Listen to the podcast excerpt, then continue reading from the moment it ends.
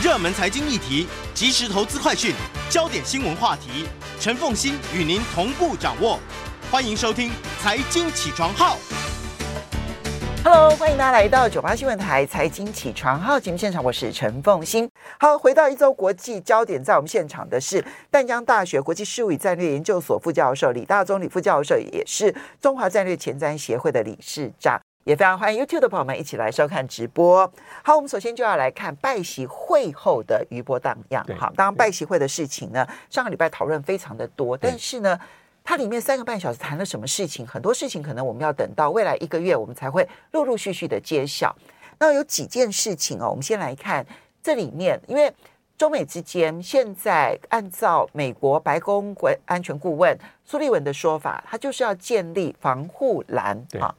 那这个防护栏到底建立好了吗？真的中美之间的冲突已经完全避免了吗？怎么看？我觉得还是要看这个拜席后会后一个大家共同的实践啊，因为在防护栏外交这个领域里面，的确大家是有比较罕见的共识啊。因为中国大陆讲的是建设性的控管分歧，那美国讲的是防护栏外交，但是对什么防护？就是美中之间可能会出现的冲突。那这冲突当然台湾的议题是包括其中。还有可能包括一些像是南海，或或是像是一些美中在全球竞逐方面的一些议题，好，所以这个是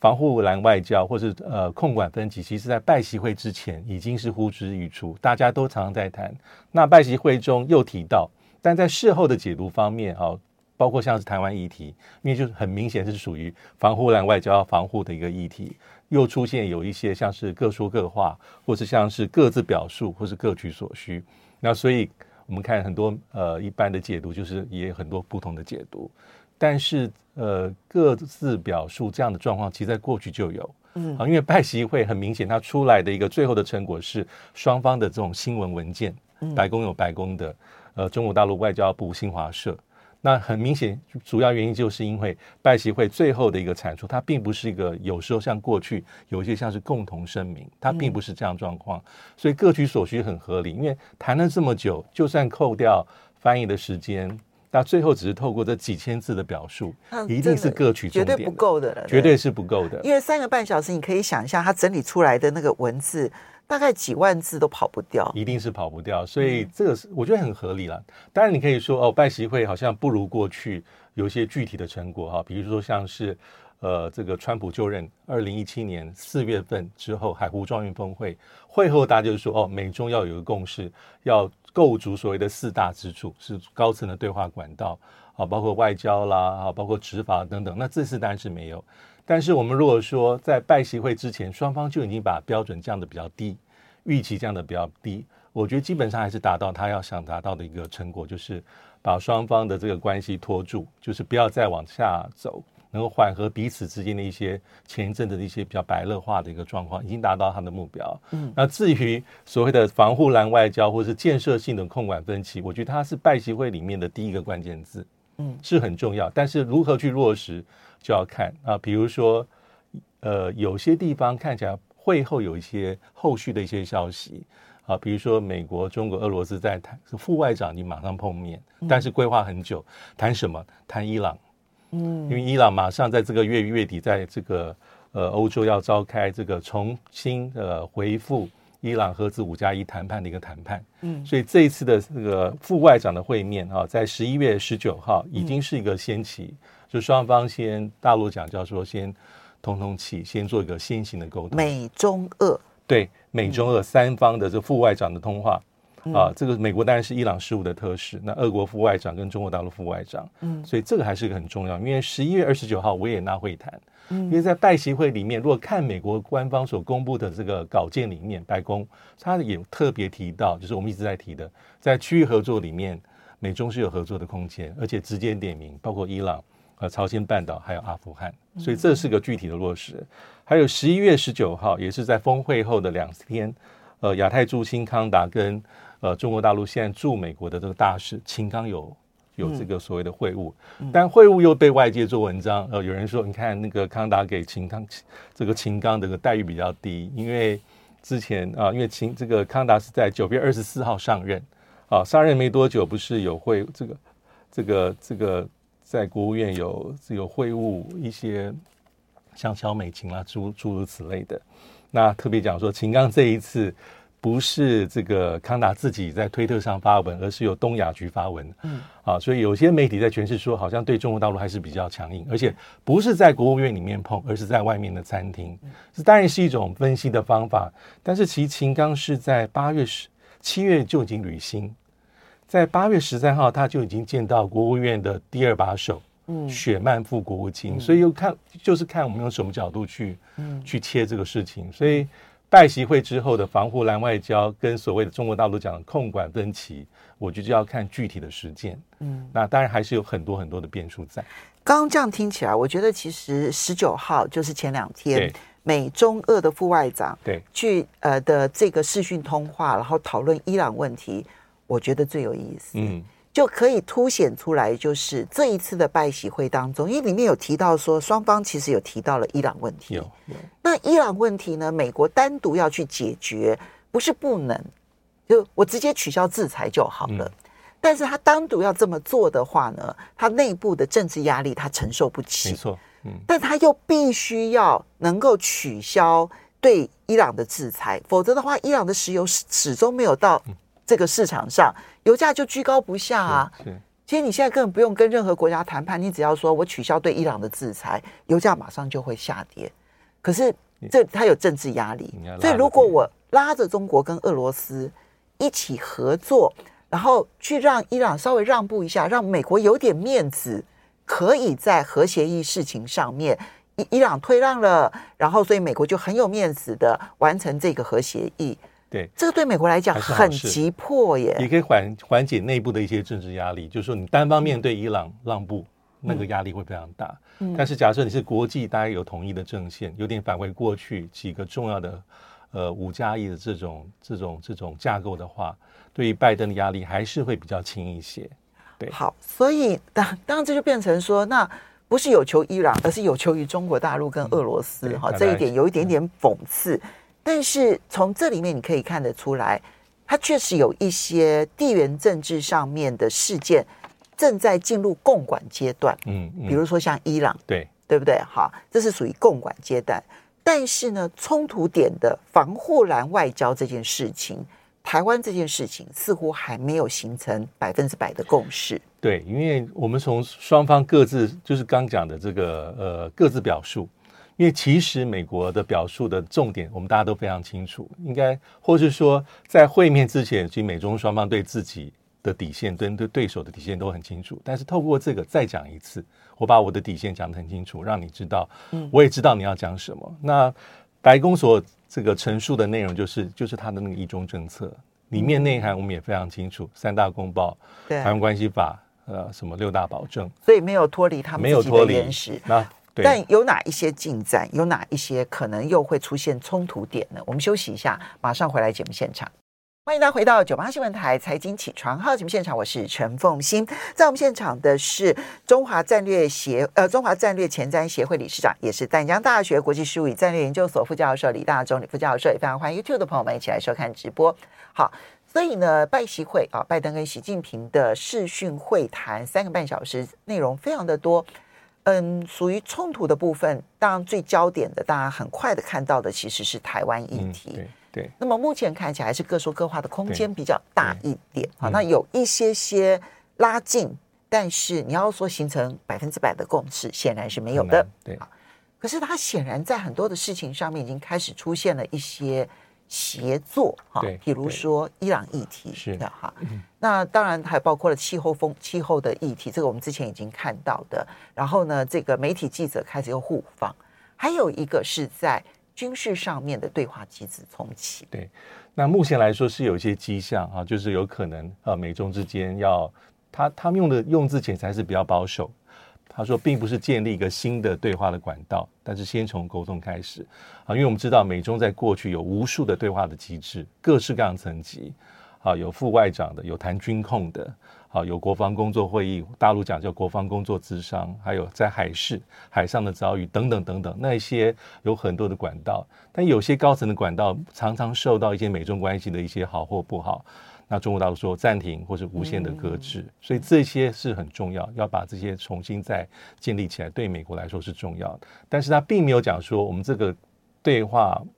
在新谈的对话的管道主要的重点要谈什么。目前还不得而知，但是也可以把它视为是一个，呃，在这次峰会之后，如果未来有些比较具体的东西可能谈啊，因为我们如果注意到拜登的讲话，他从去年讲到现在说，美中除了合作，除了区域的这个问题，什么气候变迁防疫，还有一个是军备管制，就是大陆讲的军控问题，这个也可能是下次之后我们要可以比较密切观察的地方。嗯，在军备管制有什么新的进展？好，这个部分大家美国抱以高度的期待，而且很很清楚的感受到，就是因为中国大陆这个试射了极音速飞弹之后，你看到《伦敦金融时报》连续追踪这个，已经有四五篇的报道谈的都是这件事情了。然后，但每隔一段时间都有这样子，而且是很精准的讯息，因为最后美国国防部都会证实。嗯，可见得美国国防部是非常介意这件事情的，能不能够进入彼此之间的。嗯，还不到一轨谈话，但是二轨谈话其实是关注的焦点。但是除了这一些啊，其实你要知道，就伊朗问题或者军事上面是有实质进展的。但是冬季奥运啊，冬奥这个是目前来说，我觉得是最最有趣的地方啊，因为我们都知道明年二月就冬奥，嗯，那美国境内其实在谈是不是要制裁或者杯葛这一次中国大陆举办的冬奥，谈很久。最早是一些国会议员啊，包括像众议院民主党佩洛西，他就说应该要抵制。那共和党籍也有一些人，呃，代表性的罗姆尼罗姆尼参议员也说应该要抵制。还有一些就是国美国境内的人权团体或是国际间的一些 NGO 讲了非常非常久。但特别的地方是，美国到现在都已经快要明年就要举行了，对，拜登都没有正式向外面说我们要用什么样的态度去做。最近的两次讲话，一次是在上礼拜十一月十号。布林肯啊，他的最新说法是对《纽约时报》，他他坦诚就说有，我们的确有跟我们的盟国在讨论，我们会共同去做这个事情，包括加拿大跟欧洲。那还有是比较有趣的是，在十一月十九号，我们知道美国、墨西哥、墨西哥跟加拿大三边领导的这个对话。在当时啊，这个杜鲁道加拿大总理就明确的问拜登说：“你对这事情，你们美国立场到底是什么？”所以杜鲁道是故意问的，因为故意问的。他呃，因为加拿大其实是五眼联盟之一。对对。那现在从《泰晤士报》所传出来的信息，五眼联盟，美国、英国、加拿大、澳洲、纽西兰就在讨论这件事情了。那杜鲁道，杜鲁道为什么故意在那个场合问拜登？那更有趣是，拜登的讲法还是没有明确决定他。他说：“我们正在考虑这个事情，所以很多很多外界都在做判断。那为什么拜登到现在还不说？因为的确，因为《泰晤士报》最近的消息，五眼联盟正在讨论，但是也没有一个很明确大家共同的意见。那尤其是包括像英国啊，英国的想法说，英国的首相的这个到目前为止也没有明确说我们要抵制他，或是我们要去背个他。”那像德国梅克尔说，这个事情留待未来的这个新的政府跟内阁去做。他德国当然不是五眼联盟，我们也知道梅克尔对中国大陆的态度。所以在这个模模糊糊之间，模棱两可之间，我觉得主要是因为是有两难的。嗯，啊，刚讲了半天，我其实美中在这次拜习会里面还有第二个关键字叫做不要冷战，嗯，还有共存，嗯，这个是很特别的地方，而且是是。呃，虽然是在美国的公开的讯息里面没有，但是美国的官员之前已经讲过了。嗯、那假设在拜习会之后，我说我要抵制你，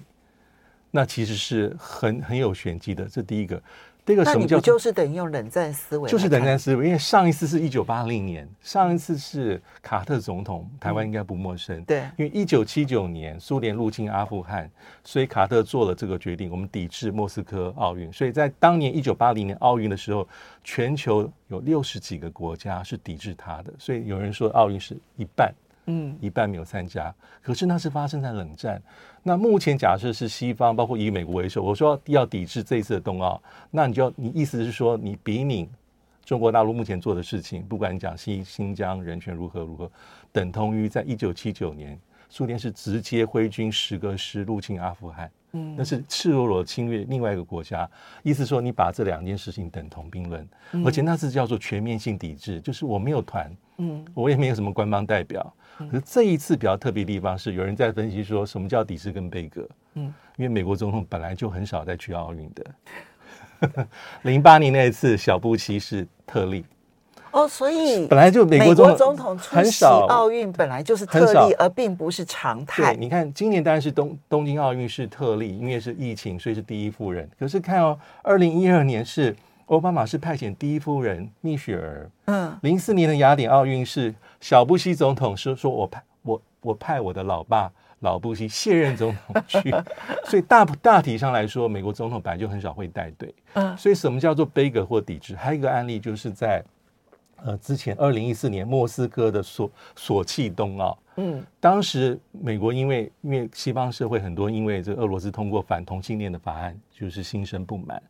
所以当时美国做法是我不派任何的官员，也没有第一夫人，人权为由了，对。嗯、但是当时说的媒体也没有说用抵制或是外交抵制或是杯葛这样的字眼，嗯、所以里面有不同的层级，所以很多人在做进一步的分析，说那你抵制方法，第一个是。要保障选手的权益，选手还是可以去，嗯，但是你的代表团里面如果没有那种高阶的官员啊，什么第一夫人这种，也是一种叫做外交上的抵制，嗯，但还有一种是最全面，是我全部不去，所以也没什么转播，我通通没有，但是呢，牵涉到商业的利益，嗯，所以在这里面还有一些很多的一些层次要怎么去做，我觉得对拜登而言，现在就是在考量，但是他时间很很短了，你如果是做很高强度的，那这一次的峰会讲了半天。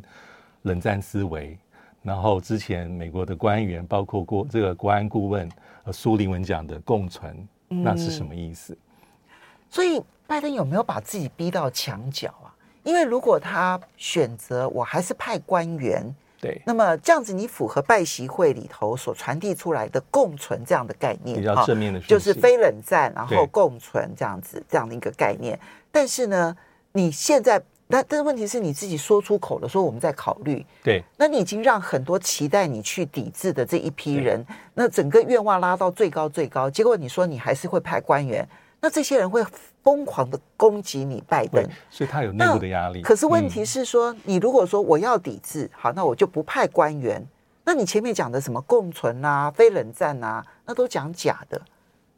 是他自己把自己逼到墙角的。对，因为我觉得主要关键就是说，当美国官方定调说中国大陆在新疆作为它是种族灭绝，其实后面你就已经骑虎难下，因为已经这是已经是判准，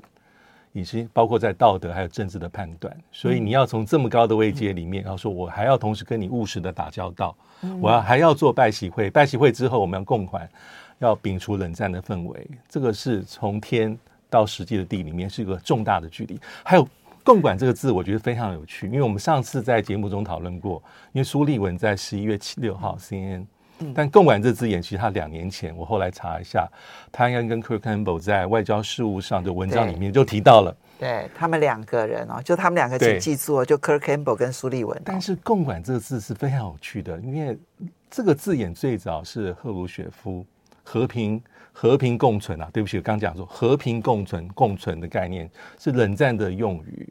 那目前来说，那苏立文的这个在十一月六号的讲法是非常非常有趣。他说：“我们不寻求透过政策改变中国大陆的体制，或是寻求它的瓦解。我们在节目上也讨论过很多次，这是一个正面的讯号，就是说非常务实。但是如果做反面的思考，其他代表一个字眼，潜台词就是交往政策已死。”什么是交往政策？是，因为交往政策最近在国际媒呃重要的一些刊物上，包括米尔斯海默啊，或是投稿里面那一有很多的辩论。那一个是这个交往已死，是在川普任内自己他都提到，他在批判过去。从冷战结束之后的四任美四个美国总统，从老布希、对克林顿、小布希到奥巴马，十六年的交往政策，它的核心就是透过交往，把中国大陆更镶嵌于国际体系跟规范，负更多的责任。那我也期待你会发生一些政治的变化。对，那这个讲法是川普说不要，很糟糕。但是我还没有发现过，在苏利文十一月六号讲话之前，我没有听过拜登政府的官员。有很明确的讲，华府圈其实现在已经公认交往政策其实已经不奏效了。对，对，但我觉得最最微妙的地方是中国大陆是欢迎，北京欢迎，因为从苏联变天之后，一九八九到九一到现在，交往促变，这是西方包藏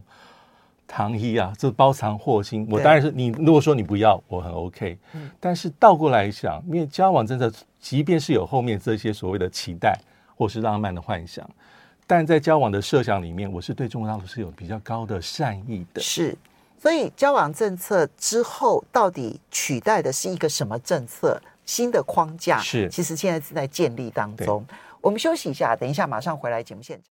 欢迎大家回到九八新闻台财经起床号节目现场，我是陈凤欣。在我们现场的是淡江大学在国际事务与战略研究所副教授李大中李副教授，也非常欢迎 YouTube 的朋友们一起来收看直播。好，那我们就回到这个拜登现在在内部所碰到的问题。好了，那么拜登呢，当十一月十五号很开心的签署了基础建设法案哦，这算得上是他上任之后一个很重要的一个进步哈。那么，但是呢，它最重要代表它政策的其实是那个社会支出，哈，对，重回 重建美好未来啊，对哈的这个法案哈。那么一点七五兆美元，那现在众议院在上个礼拜五通过了，对，现在要送到参议院，能过不能过？我觉得这要还是要看，因为其实这一次的这个重回美好法案在实。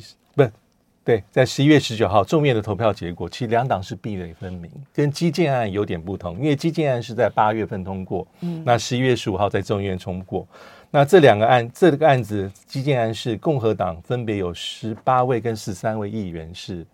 跑去支持这个法案的，但这一次在这个众议院投票结果是二二零对二一三。意思是两党是壁垒分明，沿着正。共和党一票都没跑，那民主党也只跑了一票，是缅因州的联邦众议员高登跑票。嗯，啊，所以这个是反而是民主党跑一票。对，而且很有趣，因为在法案的这个表决过程当中，因为共和党籍的这个议员啊，这个呃呃麦卡锡哈，这个共和党领袖，他使出了一个拖延投票，就是冗长的演讲，因为大概知道投票的结果，但是。在这个冗长呃演讲的状况之下，让这个表决又延了一天到上礼拜五。那还有一个重点就是，其实川普有参了一咖，就是说未来在参议院啊，因为众议院现在通过到参议院，因为看起来民主党是希望在当然是要耶诞节之前能够表决完毕。但是川普其实在这一阵子里面，在十一月十七号对共和党的领袖参议院领袖曼康诺是开炮，他用的字眼是非常的直截了当，是。近乎是人身攻击，嗯，愚蠢、笨蛋、无能，对，老破老破乌鸦，对。那麦康诺其实老破乌鸦，老破乌鸦。麦康诺当然是用比较业余的方式去回击，他说没什么，因为我最喜欢。我最欣赏的这个呃联邦参议员克莱啊，历史性的人物，他喜欢喝的波本酒就是叫乌鸦。嗯，但是这两个为什么会闹翻？其实跟今年这个一月六号在国会山庄里面的这个事件相关。然后麦康诺的处理他很不满，不满，所以呢，他从此埋下了恨意。他也在指责川普要负实际跟道德责任。所以川普目前怎么做？他就在攻击，包括因为麦康诺就是属于。在之前在参议院通过基础建设法案的这个共和党十八位参议员之一啊，就支持基础建设法案的。那川普就在骂他说：“你看，川普这个拜登总统在十一月十五号签署法案，你应该去的啊，你应该在后面的，你怎么不敢去？你们这些议员怎么跑掉？所以他现在在煽动的就是说，在共和党籍的党籍同事里面，你们要对那些跑票的。”啊，这个支持民主党这法案的议员开刀啊，比如说想办法要去剥夺他委员会的位置来做一些惩罚，所以有这些很特别的地方在里面。他还下最后通牒给这麦康诺说：“你如果无法拦阻拜登的话，没有办法团结所有共和党的参议员来抵抗拜登所要通过的这项法案，重回美好，那你要自己下台负责。”所以现在是之前讲说，民主党党内是有茶壶里的风暴。那现在茶壶里风暴其实也是在共和党里面有蔓延。好，所以我们现在分两部分来看呢、哦，因为在参议院这一部分这一关就比较困难了。对，因为众议院呢，民主党的优势其实还多了几席，非常明显。但是呢，在参议院的部分五十对五十。对。好，那么嗯，首先你从众议院里头的壁垒分明来看，在参议院共和党要跑票的机会其实并不大。对。好，那现在呢，虽然。川普去批评麦康诺，但是你觉得麦康诺会去支持社会安全建设法案吗？这个还蛮难判断。而且除了麦康诺之外的话，是民主党自己内部，包括之前共和党，你觉得会有人跑票吗？我觉得还是有这种可能性。还是有这种可能性。而在民主党内部呢？民主党内部就要看他的参议员之前是特别有意见的，像曼青跟席尼玛他们的意见啊，因为之前他们就是非常害怕，就是这个法案，因为他是他认为是很大的一个支出，而且之前早就已经因为疫情的纾困一点九兆。好，所以他说，为了避免再留子孙，他一直都有意见。所以为什么那个之前这个重回美好法案的状况跟基础建设法案是绑在一起？就是民主党内部，包括众众议员跟参议员的部分，是对于这些法案是有些有些不同的意见，所以被绑在一起。所以这一次还要看民主党自己。啊，就是所谓的比较温和派的一些路线，或是对于重回美好法案本来就有些意见的这些联邦参议员，你到底有没有呃，